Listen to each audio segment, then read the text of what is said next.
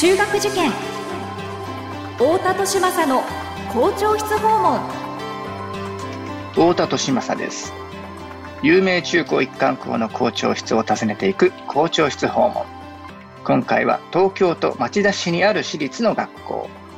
大美林中学校高等学校の校長先生にお話を伺います。学校は個性で選ぶ時代入試も模試も出会いの場です。思考コードという新しい基準で子どもたちと学校の可能性を広げたい。私たちは首都圏模試センターです。太田利政の校長室訪問。文化放送ポッドキャスト QR 太田利政の校長室訪問。それでは大美林中学校高等学校の校長堂本陽子先生にお話を伺っていきましょう。堂本先生よろしくお願いします。よろしくお願いいたします。はい、えー、今回はですね、えー、大美林中高のお話を伺っていきたいなと思うんですけれども、まずですね、大美林中高さんはこれ、場所としてはどんなところにあるんでしょうか、はいはい、えー、大ビリンはですね、え東京の町田市にあります学校です。うん、えー、最寄り駅で言いますと、JR の横浜線の、えー、淵野辺駅から、えー、あるいはですね、えー、小田急線、そして京王線の多摩センター駅からも、えー、スクールバスが出ておりますので、えー、そちらの方からも通っていただくことができます。淵野辺からも、はい、あの、バスはい。スクールバスが出ております。両方からスクールバスが出てるんですね。はい。あ、そうです。なるほど、なるほど。学校の周りの風景はどんな感じなんですか？そうですね。あの、割に住宅街が、えー、多く広がっておりますけれども、うん、あの、はい、校舎の方からは富士山も見えておりますので、えー、緑豊かな環境の中でのびのびとした、そんな校舎になっております。なるほど。はい。そういう環境にある大美林さんなんですけれども、えー、先生からご覧になって、えー、大美林中高というのはどんな学校なんでしょうか？そうですね。あの、うん、本校はですね、あの、キリスト教主義の学校なんですけれども、えー、その前身は中国の数帝学園から始まっているんですね。うん、えー、ですので、数帝学園から数えますと、今年で101周年目を迎えるキリスト教学校ということになります。なるほど。で、これ、あの、中国のその数定学園といっても、この日本人、日本の方が、はい。向こうに渡って作られたという、はい。えー、そうなんですね。はい。あの、中国の学校が来てあの、作ったってわけじゃなく、あの、帯で作ったってわけじゃないですよね。はい、違いますね。はい、あの、香港の創立者が、えー、帯林を作る前に、まずは中国の方に渡りました。はい、えー、それはですね、香港の創立者は清水康蔵という、えー、人物なんですけども、はい、えー、その清水が帯林を作る前にですね、実は、あの、海外の宣教師キリスト教の宣教師第1号というパイオニアの形で中国での宣教活動を始めたんですね。なるほど。えー、けれども、まあそこで宣教活動をすると同時に、えー、中国の子供たちのための学校教育を始めた。というのが最初になりまして、えそこから、えー、まあ、敗戦ということをきっかけに日本に帰国してきたときに、また改めて、えー、東京の町田市で大美林学園を創立。ですので、同じ、人物が、うん、同じ人物が同じ数定学園とオビリン学園を作ったという意味におきまして、はい、えー、創立101周年目という数え方をさせていただいております。うん、すね、はいあ。そういうふうに正式にあの数えてるわけですね、はい、学校としてね。あ、はい、なるほど、なるほど。今ちょっとその、まあ、先にあの歴史の話を、あの、少しお伺いしてしまったんですけれども、あの、えー、その、まあ、清水康蔵先生っていうんですか？はい、そうです。えー、っていうのが、やっぱりその、えっ、ー、と、プロテスタントの宣教師として、日本人として第一号の海外に渡って宣教していいよっていうふうに言われた宣教師そうなんですね。はい。その先として選んだのが中国だったという。そうですね。うん、はい。なので、日本人として、えー、中国に渡っていったのが、はい、えー、第一号だったということになります。なるほど。で、そこで学校を作って教育をしていたんだけれども、うん、まあ戦後、えー、敗戦をしたために日本に、まあ、その学校はまあ手放して日本に帰ってきて、はいはい、で、その、えー、精神を受け継いで、えー、新たに日本で作った学校はこのオビリンだったという、はい、そうです。えー、ことですよね。なるほど、はい、なるほど。はい。で、あの、すいません。えっ、と、ちょっとその、えー、歴史の話を聞いてしまったんですが、じゃあ現在、あの、先生からですね、ご覧になって、あの、オビリンというのはどういうふうな、えー、学校だと言えますか？そうですね。あの、うん、先ほども申し上げましたけれども、キリスト教主義の学校ですので、うん、あの、日々生徒たちは礼拝、祈りの時間を大切にしています。うん、えー、キリスト教というものに日々接しながらですね、はい、自分を見つめるとか、自分自身を大切にするあるいはその他者のことも自分と同じように大切にしていく、うん、そういったことを土台としていきながらですね、うん、えー、国際的にどんな風な、あ生き方ができるだろうか。ということを日々考えつつ学んでいる学校になります。えですので、教育理念といたしまして、キリスト教精神に基づく国際人の育成という言葉で表されておりますので、え日々国際性とかキリスト教っていうものを意識しながら、比較的のびのびと、えー、明るく、そうですね、あの、優しい生徒たちが多くいると思っています。なるほど、なるほど。最近何か、あの、学校のご様子で印象に残ってることとかってありました？このが OB らしいな、なんていうふうに思ったシーンって。はい、えー、そうですね。あの、うん、いろいろなものはあるんですけども、今ちょっとコロナ禍ということがありまして、うん、なかなかあの思うようにあの活動ができていませんが、うん、あの、それこそ東日本大震災が起こった後の復興という事柄で、あの、ボランティア活動に駆けつけていった経験がありますけれども、そこから毎年ですね、あの、被災地をどのように支援していくのか、あるいは、えー、そういった人たちと共にこれからもえー、どのようにつながって、えー、災害に対しての、えー、学び、そして防災という事柄に貢献していくことができるのかという事柄をですね、あの、有志の生徒たちが集まって、えー、活動しています。ちょうどあの、桜プロジェクトという名前で呼んでおりますけれども、えー、それはもう卒業生も出ておりますが、卒業生たちも、あの、後輩たちのために帰ってきて、自分の経験を語ったり、一緒に学びを進めていくサポート役を担ってくれたりしながら、から生徒たちは主体的になって活動している、うん、そういった活動もあります。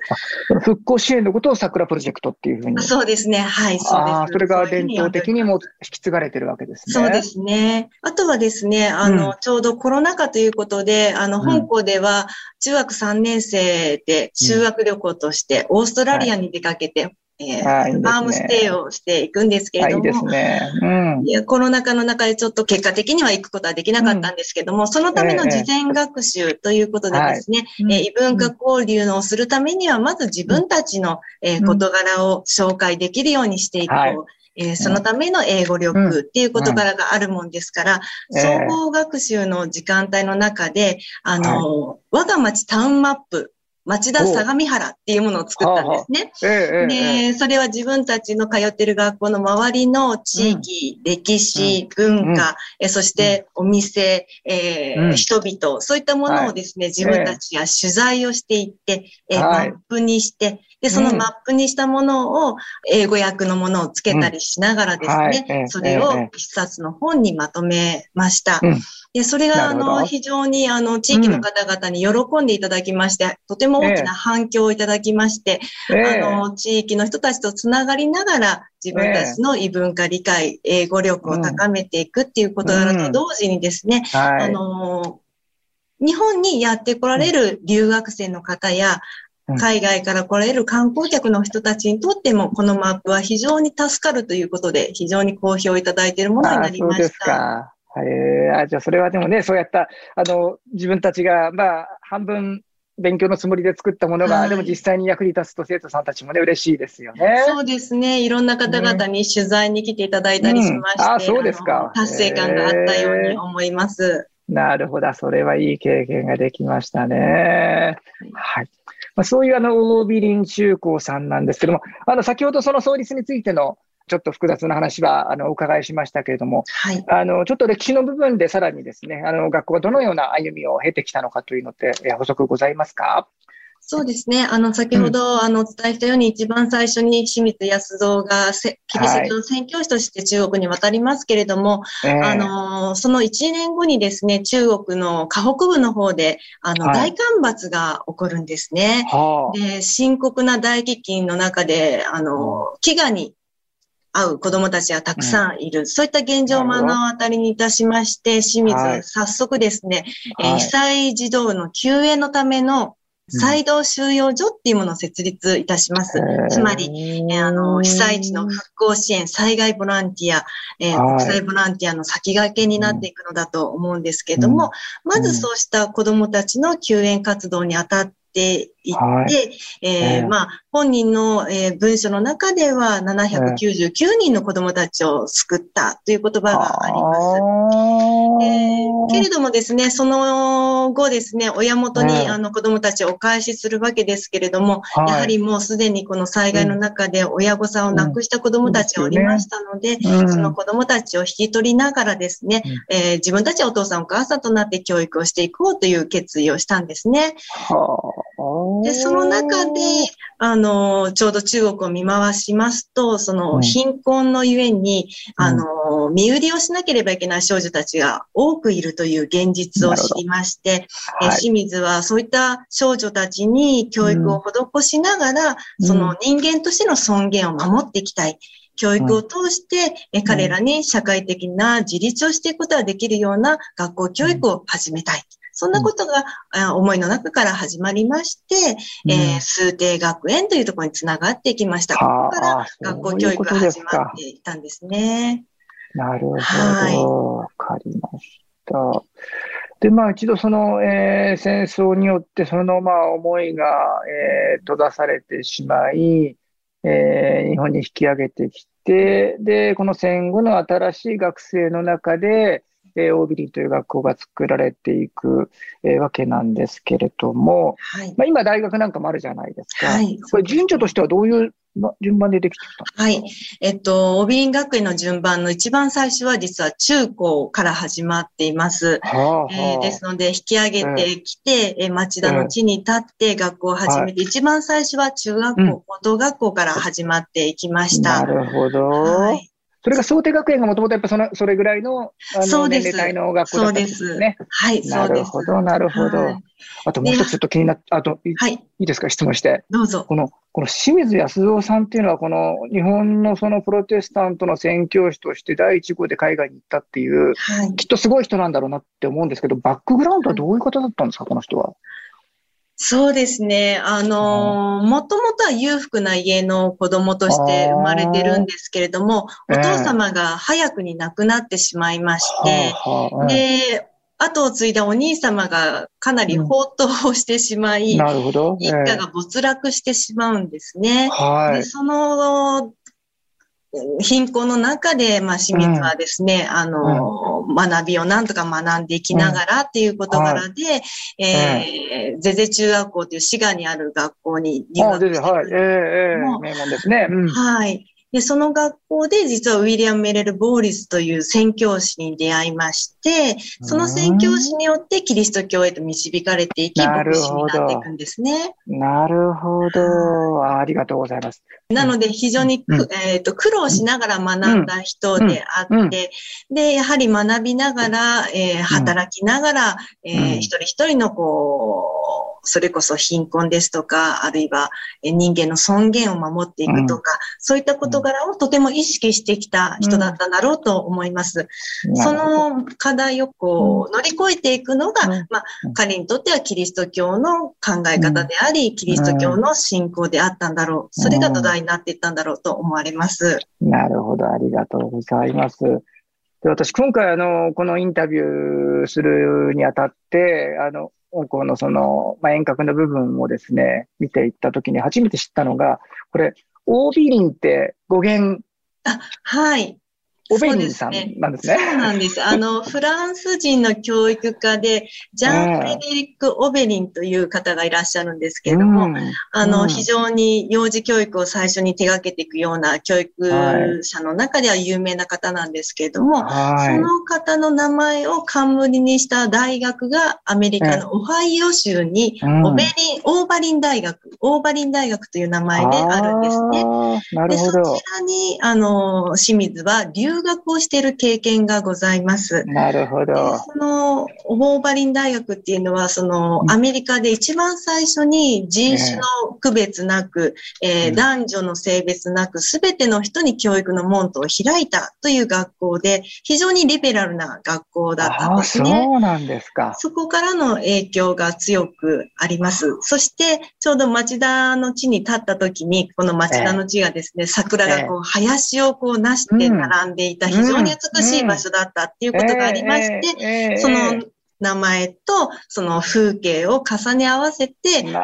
桜の美しい林、オベリン、オーバリンという形で重なったわけなんですね。なるほど。まあ、若干ダジャレなんですけどそうですね、そうですね。ねでも、ですけどもですね、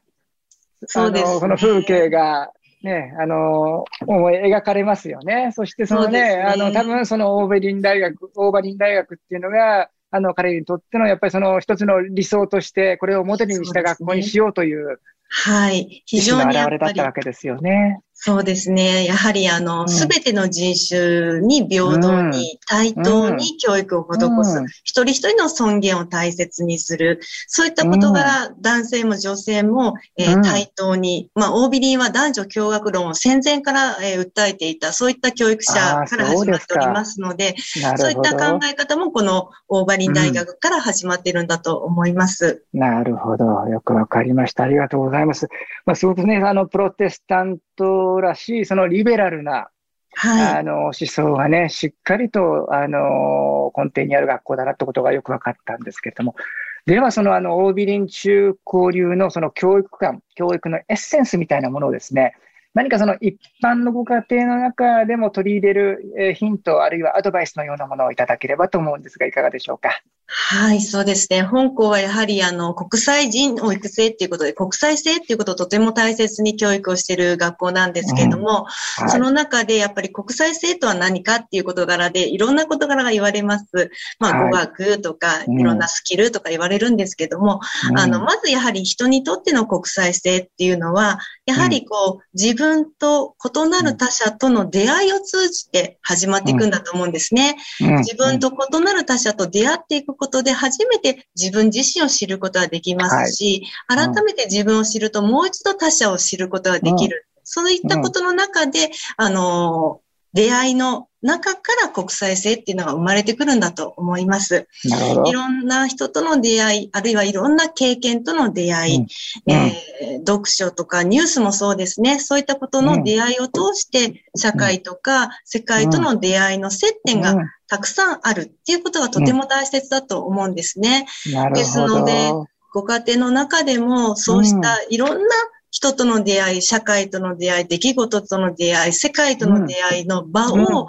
たくさん用意してあげていただけるといいのかな。そうすることによって、その出会いからお子様自身がまだ見えない自分の新しい自分との出会いが始まっていくということにもつながっていくんだろうと思います。なるほど。そのためにもやはり、あの、保護者の皆様も、えーお子様の良いところとか、お子様自身が気づいてないような部分ですとか、はい、そういったところにこう気づかせてあげるような言葉がけっていうのを大切にしてあげるといいのかなと思います。やっぱり、ね。うん、あの、自分を大切にされた経験のある人っていうのは自分自身を大切にすることができますし、うん、自分を大切にできる人っていうのはやっぱり他者を大切にしたいって思うようになっていくんですね。うん、ね。はい、ですので、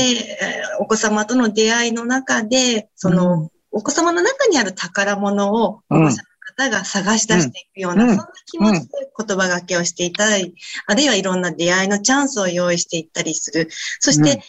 自分のお子様のことだけではなくて、そのお友達だったりとか、他者のあの人のここはって素敵だよねとか、うんうんうん、こういった人たちがいるけれども、こういった人との違いの中で、こんなことをやっていけたらいいよねっていうような、異なる人とのこう出会いの中でどう一緒に良い形で生きていくことができるのかっていうことを探すような、そういったために知恵を絞るような、工夫とか態度っていうものを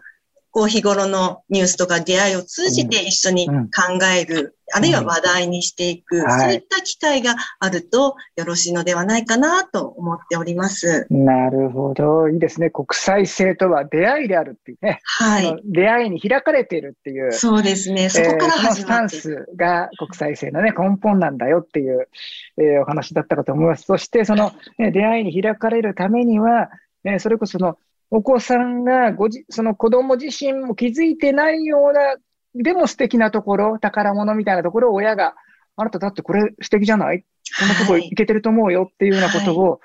はい、え、そうなんだっていうね、自分自身では当たり前だと思っちゃってることってたくさんありますからね、うん、人間ってね。はい、でもその価値に気づいていくっていうこと自体がそれぞれの人が当たり前のように持っている素敵な部分に気づける人になっていって、出会いが豊かになっていくっていうね。そうですね。そうすることで、やっぱり自分と違う人と共に生きるってどういうこと、うん、自分のと違う人を見る見方や眼差しっていうものを持つセンスっていうんですかね。本当ですよね。そういったものがやっぱり国際性の土台となっていくんだと思うんですね。そこから、もっと英語やりたいとか、もっとこの国のこと知りたいとか、うん、もっとこんなことで社会につながっていきたいっていうような思いがまた始まっていくと思いますので、そうした言葉がけ、出会いがたくさんあると素敵かなと思っております。ありがとうございます。大変勉強になりました。校長室訪問。今回は、大美林中学校高等学校の校長、堂本陽子先生にお話を伺いました。堂本先生、ありがとうございました。ありがとうございました。